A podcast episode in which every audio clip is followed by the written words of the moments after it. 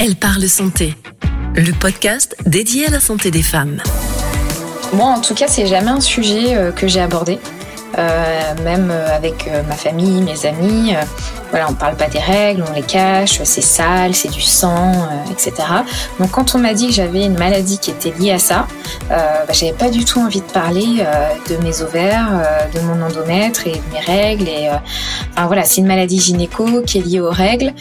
Donc euh, du coup, euh, c'est, enfin moi j'étais très très mal à l'aise euh, d'en parler. Bienvenue dans Elle parle santé, le podcast dédié à la santé des femmes. Jeunes ou dans la force de l'âge, célibataires ou en couple, maman ou pas, mes invités ont tout en commun une bonne humeur contagieuse. Elles ont accepté de nous confier sans filtre et sans tabou quelques moments de vie. J'ai mes ou mes coquelicots, c'est la semaine ketchup. Le petit clown saigne du nez ou encore ce sont les chutes du Niagara. Vous l'avez compris, aujourd'hui on va parler des règles. Elles surviennent environ 5 jours par mois, parfois abondantes, parfois douloureuses. Elles représentent 20% de la vie des femmes, et ce pendant quelques dizaines d'années. Elle décide de débarquer dans la vie d'Axel alors qu'elle est encore une enfant. S'ensuit un parcours du combattant pour enfin comprendre ce qui l'a fait tant souffrir. Elle est aujourd'hui militante, et entrepreneuse. Bonjour Axel. Bonjour Catherine. Peux-tu te présenter brièvement? Oui, bien sûr. Donc je suis Axel Ayad, j'ai 33 ans. Je vis à Paris et je suis en couple. Tu as été réglée extrêmement jeune, 9 ans. Comment vit-on ça à l'heure des cours de récréation? Bah écoute, euh, de mon souvenir, c'était assez violent parce que j'étais en classe de neige. J'étais en CM1 euh, et donc du coup, j'étais pas du tout chez moi. Et heureusement que euh, j'étais avec des copines euh, dans la chambre de classe de neige, qui elles m'ont dit bah oui non mais t'inquiète pas, c'est les règles, prends ça. Et elles m'ont donné une serviette hygiénique. Et quand je suis rentrée à la maison, j'ai dû dire à ma mère bah écoute, j'ai eu mes règles. Et puis elle est partie m'acheter des serviettes. T'avais aucune idée que c'était les règles au moment où ça t'est arrivé? T'as dû avoir peur. Ouais, j'ai eu aucune idée. J'ai eu dès le départ très mal. Euh, et donc du coup, j'étais assez apeurée. Heureusement, au final, euh, que j'avais mes copines à côté pour m'expliquer. Et elles étaient, euh, je me souviens bien, parce qu'elles avaient toutes elles redoublé. Donc elles avaient toutes un an de plus que moi. Donc elles savaient, elles en savaient certainement plus. et donc c'est elles vraiment qui m'ont expliqué. Mmh. En plus d'être arrivée trop tôt, c'était des moments très douloureux. que dit, que fait le médecin pour te soulager à ce moment-là? Est-ce que tu es allé voir un médecin et qu'est-ce qu'il dit? Alors non, j'ai pas été voir de médecin avant d'avoir 12-13 ans. Pour moi, euh, c'était assez normal d'avoir des règles douloureuses. Enfin, règle est égale euh, douleur.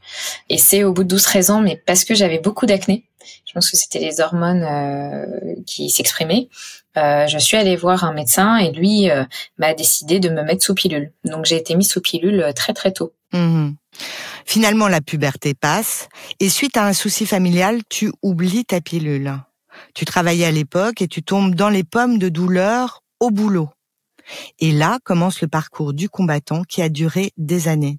Raconte-nous. Exactement, en fait, dix ans. Euh, donc moi, je prenais ma pilule et puis dix ans plus tard, euh, ma grand-mère était très malade, euh, donc je l'ai accompagnée et en fait, quand elle est décédée, ça m'a fait un tel choc que j'ai oublié ma pilule et en fait, je l'oubliais de, de, plus en plus régulièrement jusqu'à ne l'oublier totalement. Et euh, j'ai eu hyper mal au ventre euh, sur mon lieu de travail. Donc je suis allée aux toilettes, je suis tombée par terre. Heureusement, j'avais mon téléphone qui était pas loin, donc j'ai envoyé un texto à mes collègues qui sont venus me chercher, qui ont appelé les pompiers. Et en fait, euh, voilà, enfin, ils n'ont pas pensé tout de suite que c'était une endométriose. Euh, ils ont cherché. Ils ont d'abord pensé que c'était une appendicite. Donc j'ai failli me faire opérer de l'appendicite. Au final, c'était pas ça. Et puis après avoir fait des examens, des radios, des échographies, on a suspecté une endométriose.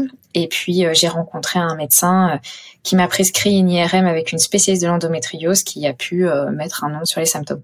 Alors au début, tu as choisi de très peu partager les problèmes que tu rencontrais. Euh, aussi bien avec les hommes qu'avec les femmes. Tu m'as dit que l'endométriose était à l'époque pour toi une maladie honteuse. C'est honteux les règles? Moi, en tout cas, c'est jamais un sujet euh, que j'ai abordé même euh, avec euh, ma famille, mes amis. Voilà, on parle pas des règles, on les cache, c'est sale, c'est du sang, etc. Donc quand on m'a dit que j'avais une maladie qui était liée à ça, euh, bah, j'avais pas du tout envie de parler de mes ovaires, de mon endomètre et de mes règles. Et enfin voilà, c'est une maladie gynéco qui est liée aux règles.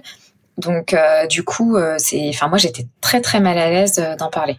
Pourtant, ça touche toutes les femmes pendant des années. Tu as l'impression que c'est une chose, cette honte venait de toi ou c'est une honte plutôt sociale? Euh, je pense qu'elle est parfaitement sociale. Enfin, en tout cas, euh, le fait de cacher ses règles, de pas dire, même euh, voilà, quand on est plus âgé et qu'on a des relations amoureuses, on dit ah oui, mais c'est pas trop le moment cette semaine. Moi, j'employais, comme tu disais en intro, des noms improbables pour parler de mes règles, mais j'ai jamais, je ne disais jamais j'ai mes règles. Moi, j'utilisais le terme de rivière pourpre hmm. euh, pour dire voilà, c'est cette ah, semaine. C'est joli. Ouais. C'est très joli. Euh, je l'avais, je l'avais pas, euh, je l'avais pas trouvé celle-là. euh, tu m'as dit quand on a préparé cette émission que tu gérais ton agenda pro et perso en fonction d'elle. Ouais, en fait, euh, du coup, avec l'endométriose, j'ai des douleurs tellement fortes un ou deux jours avant les règles que je mets dans mon agenda, j'ai une couleur particulière pour dire attention règles. Et je sais que ces jours-là, je... rouge. Rouge la couleur? Non, elle est bleue, euh, pardon, elle est verte, euh, vert sympa. Euh, tu as une jolie couleur émeraude. Pour non, non, parce que alors là, si je mets en plus en rouge dans mon agenda, ça va être l'angoisse. Donc non. Donc du coup, j'ai mon petit warning et en fait, je sais que si on me propose de prendre la parole, de faire des interventions, etc., ce qui est quelque chose de très stressant pour moi, parce qu'il faut que je reste debout pendant longtemps, que je mette beaucoup d'énergie, je refuse pendant ces moments-là parce que j'ai peur de faire un malaise. Donc ouais, ouais, je gère vraiment, je fais mmh. hyper gaffe. Tout ce qui est rendez-vous client avec euh, beaucoup d'importance, euh, je le mets pas à ce moment-là parce que je sais que la plupart du temps, je termine euh, soit par terre devant les toilettes, soit dans mon canapé avec une bouillotte sur le ventre. Donc du coup, c'est pas trop possible de gérer ça avec des réunions clients très importantes. Oui, tu m'as dit que euh, tu travaillais quand même parce que tu es une addict du travail et que euh, dans ces cas-là, tu travaillais allongé sur ton canapé, voire par terre avec ton ordi. Ouais, exactement. Mais seul. Ouais, exactement, seul. Et en fait, je pense que c'est une. Euh, j'ai jamais accepté que mon corps décide pour moi. Et en fait, ce truc de bon bah t'as un cycle et puis t'as une maladie qui fait que tu ça t'arrête euh, toute capacité de travail et, et d'action. Moi, j'ai toujours considéré que, ok, j'ai mal, mon corps a mal, mais mon esprit est toujours euh, là. Ce qui n'est pas le cas, euh, par exemple, alors c'est un parallèle con, mais quand j'ai eu le Covid, j'étais incapable de penser parce que j'avais mal à la tête, mmh. j'étais nouée. Quand j'ai mes règles, c'est pas ça. C'est qu'en fait, tout mon bas du corps est complètement anesthésié de douleur. Donc, je suis pliée, j'ai mal, mais c'est des crises. Donc euh, du coup, entre deux crises, je suis capable de m'allonger, d'attendre que ça passe et puis de travailler. J'ai toutes mes capacités intellectuelles et, euh, et je ne veux pas m'arrêter. C'est un peu euh, ma ma lutte, tu vois, contre mon corps en me disant non mais je prends le pouvoir, mon cerveau a le pouvoir sur mon corps, on lâche pas, on y va et on avance. Ouais, sauf que là la douleur elle revient tous les mois. Exactement. Alors, cela impacte aussi ta vie sexuelle, j'imagine. En tout cas, ta relation avec les hommes, euh, ta vie sexuelle, etc. Parce que là, pour le coup, faut en parler. Oui, alors faut en parler. Euh, moi, je le vis assez bien. Après, j'ai eu beaucoup de témoignages de femmes qui ont l'endométriose pour qui les, la vie sexuelle est, un enfer, euh, parce qu'il y a beaucoup de positions euh, qui sont euh, invivables en fait en fonction des lésions que tu as d'endométriose. Moi, pour le coup, je connais assez bien mon corps et puis et du coup, je sais où sont les douleurs quand elles arrivent et puis j'ai une très bonne relation avec mon conjoint, donc il y a aucun problème. Mais effectivement, ça peut s'immiscer dans la vie intime et forcément, du coup faut oser le dire à son conjoint pour que euh, lui ne prenne pas peur parce que en fait il y a des douleurs qui sont euh, aiguës d'un coup et en fait bah du coup euh, pour lui c'est hyper stressant de dire oulala là là, je lui ai fait super mal et donc du coup ça peut mettre aussi un frein dans les relations donc il faut pas hésiter à l'expliquer avant pour dire bah voilà des fois tu Peut-être qu'il y a des choses qui me feront mal, ne t'inquiète pas, je te le dirai. Peut-être de façon un peu abrupte parce que ça pique, quoi, ça fait mal. Mais ne t'inquiète pas, c'est comme ça, c'est mon corps. Mmh. Et puis tu décides, après plusieurs FIV, de t'engager dans le monde associatif. Quel regard portes-tu sur les mesures gouvernementales qui ont été prises sur le sujet de l'endométriose? On en a pas mal parlé hein, euh, ces derniers temps. Bah, écoute, c'était très bien de mettre un gros focus euh, sur l'endométriose. Enfin, j'ai envie de te dire, euh, parce que moi, ça fait dix ans que je vis avec et là, depuis l'année dernière, on en a parlé. donc c'est très bien qu'on en ait parlé. Après, malheureusement, aujourd'hui, voilà, les, mesures n'ont pas été mises en place. On, ne voit pas l'aboutissement de ce qui a été annoncé. Donc, c'est un a eu un très bon effet de com. C'était très bien qu'on parle de cette maladie, que ça éveille des consciences sur cette maladie. J'espère que des femmes qui avaient des douleurs euh, très douloureuses pendant les règles ont pu se faire diagnostiquer et être pris en charge ensuite. Mais il y a encore énormément de choses à faire. Ouais, c'était un effet d'annonce en fait. Oui. oui, oui. Par exemple, euh, enfin, on, ce qui est hyper décevant, c'est que l'affection longue durée, qui est une prise en charge pour les femmes euh, qui ont l'endométriose, c'est voilà, ça a été euh, voté à l'Assemblée nationale à l'unanimité, et c'est toujours pas mis en place euh, parce que en fait, on n'arrive pas à, à, catégoriser les types d'endométriose. Il y a des endométrioses et pas une endométriose. Les lésions, les douleurs sont différentes entre chaque femme. On peut avoir une endométriose qui est très peu profonde, mais très très douloureuse et très handicapante, et au contraire des lésions euh, profondes et éparses et pourtant ne pas avoir énormément de douleur. Et donc du coup, euh, aujourd'hui, euh, voilà, étant donné qu'on a peu de connaissances sur la chose, c'est mal pris en charge, c'est mal compris, et donc du coup, euh, il y a des freins pour la prise en charge administrative. Alors justement, euh, on parlait euh, loi, on parlait euh, travail, et en Espagne, un projet de loi vient d'être déposé qui envisage de donner un congé menstruel pour les femmes en cas de règles douloureuses. Mais cette mesure, elle ne fait pas l'unanimité en France. Certaines militantes féministes ont peur de la stigmatisation que cela pourrait engendrer au travail. Qu'en penses-tu, toi, Axel? Effectivement, moi, quand j'ai vu cette nouvelle, et en fait, il y a une entreprise à Montpellier qui l'a mis en place euh, en France. Oui. Euh, j'ai trouvé que l'idée était géniale. Enfin, bien sûr, euh, pour toutes les femmes qui souffrent, euh, de se dire qu'on a un jour de congé euh, qu'on peut poser quand ça va pas, sans avoir à, à perdre l'indemnisation de sa journée, parce que c'est ça aussi. Hein, c'est quand on n'est pas là deux trois jours par mois, avec le jour de carence, ça a un impact économique. Donc c'est ça qui est terrible. Après, effectivement, quand on réfléchit à la mise en place opérationnelle de la chose, ça voudrait dire que globalement, euh, on peut pas savoir euh, quel est le bien fondé ou pas. Est-ce que c'est pour toutes les femmes? Est-ce que je dois euh, montrer un papier disant que j'ai de l'endométriose et donc j'ai accès à ce congé? Quelle est la relation avec mon employeur et mon manager de leur dire bah oui, moi je serais amenée à prendre ces congés, donc je peux être discriminée dans l'entreprise? Moi, je serais plutôt d'avis de dire que si à un moment on a besoin d'être arrêté, de plutôt voir ça avec le médecin et que ça soit juste une une prise en charge sans carence pour les femmes qui ont de l'endométriose. De se dire que euh, voilà, si ça va pas, on, va chez le médecin, le médecin vous arrête, mais il y a une prise en charge de ce jour et que le c'est pas la question de l'employeur. Enfin, l'employeur, euh, enfin pour moi, il n'a pas à savoir que euh, c'est dû à des règles. Et puis vis-à-vis des hommes, euh, ça pose quand même des questions sur l'égalité et le temps de travail. Enfin, si on grossit le trait, demain on pourrait se dire que des managers re ou des managers pourraient se dire bah non, mais moi j'ai besoin de personnes à 100%, donc je vais pas prendre des femmes au cas où elles me posent un congé un congé menstruel, mmh. ce qui est déjà le cas quand tu arrives autour de 30 ans. On peut se poser la question de est-ce que j'emploie cette femme parce qu'elle n'a pas encore eu d'enfant et le risque qu'elle me tape un congé mat euh, de euh, 3 à 6 mois et plus si elle a envie de prendre son temps euh, peut poser problème. Bien sûr. Donc euh, après je sais pas quelle est la réalité en entreprise mais alors je te cite, le sang est un signe de bonne ou mauvaise santé. C'est la température du corps des femmes.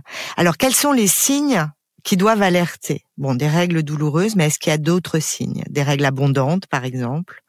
Ouais, euh, donc règle abondante ne veut pas forcément dire euh, endométriose et règles douloureuses ou problème de règles, il n'y a pas que l'endométriose. Il y a d'autres pathologies. Il y a le syndrome des ovaires polykystiques par exemple pour les personnes qui ont des douleurs prémenstruelles très importantes, qui ont des cycles douloureux et des cycles euh, qui varient en fait.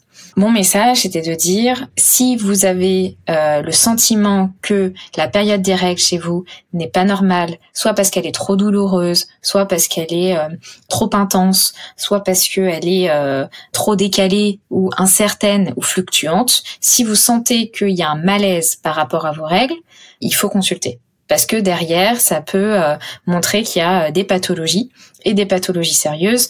Moi, je déplore que l'endométriose aujourd'hui soit principalement détectée pendant les FIV.